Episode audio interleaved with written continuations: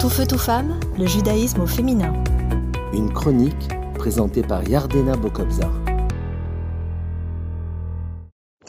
Bonjour, je suis très heureuse de vous retrouver pour une nouvelle chronique sur le thème de la force de la parole positive. Les paroles d'amour créent de la proximité entre les êtres. Les paroles d'espoir suscitent une action positive. Les paroles d'encouragement génèrent du courage. Notre cerveau est positif et ne comprend pas la négation. Il retient ce qu'on lui demande. Quand on lui dit ne sois pas en retard, il retient, il retient les termes en retard. Pour cela, il faudrait créer des formulations positives car celles-ci permettent de concentrer notre interlocuteur sur l'objectif à atteindre. On aide ainsi notre interlocuteur à accomplir ce qui est bon pour lui. On préfère par exemple la tournure essaye d'arriver à l'heure.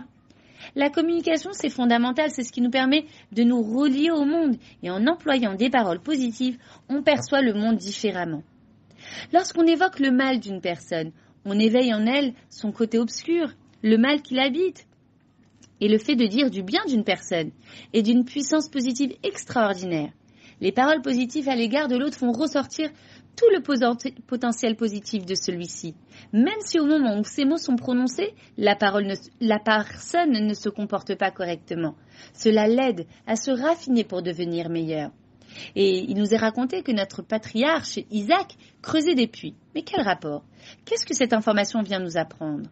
Oui, Isaac réussissait à trouver des sources d'eau vive, même dans les terres les plus arides.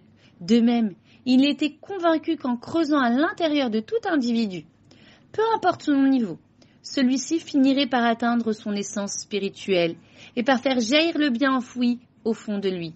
Isaac n'était pas dupe, il savait pertinemment que son fils était un mécréant, et pourtant il est écrit Isaac aimait Ésaü. Isaac voyait avec amour les forces d'Ésaü et son potentiel. Il ne s'arrêtait pas sur la personnalité actuelle de son fils, mais sur ce qu'il pouvait devenir. Isaac déployait beaucoup d'amour envers Ésaü. Et pourtant il avait la qualité de la rigueur. Cette rigueur, elle doit être déployée seulement en connaissance de tous les éléments du contexte. Nous devons bien enquêter sur les tenants et les aboutissants afin de, déterminer s'il y a lieu d'agir ou non avec rigueur. Au moindre doute dans une situation, on ne sait pas comment agir, quelle attitude à adopter? Une attitude bordée d'amour ou au contraire une, une attitude pétrie de rigueur? La réponse est nous devons agir avec amour.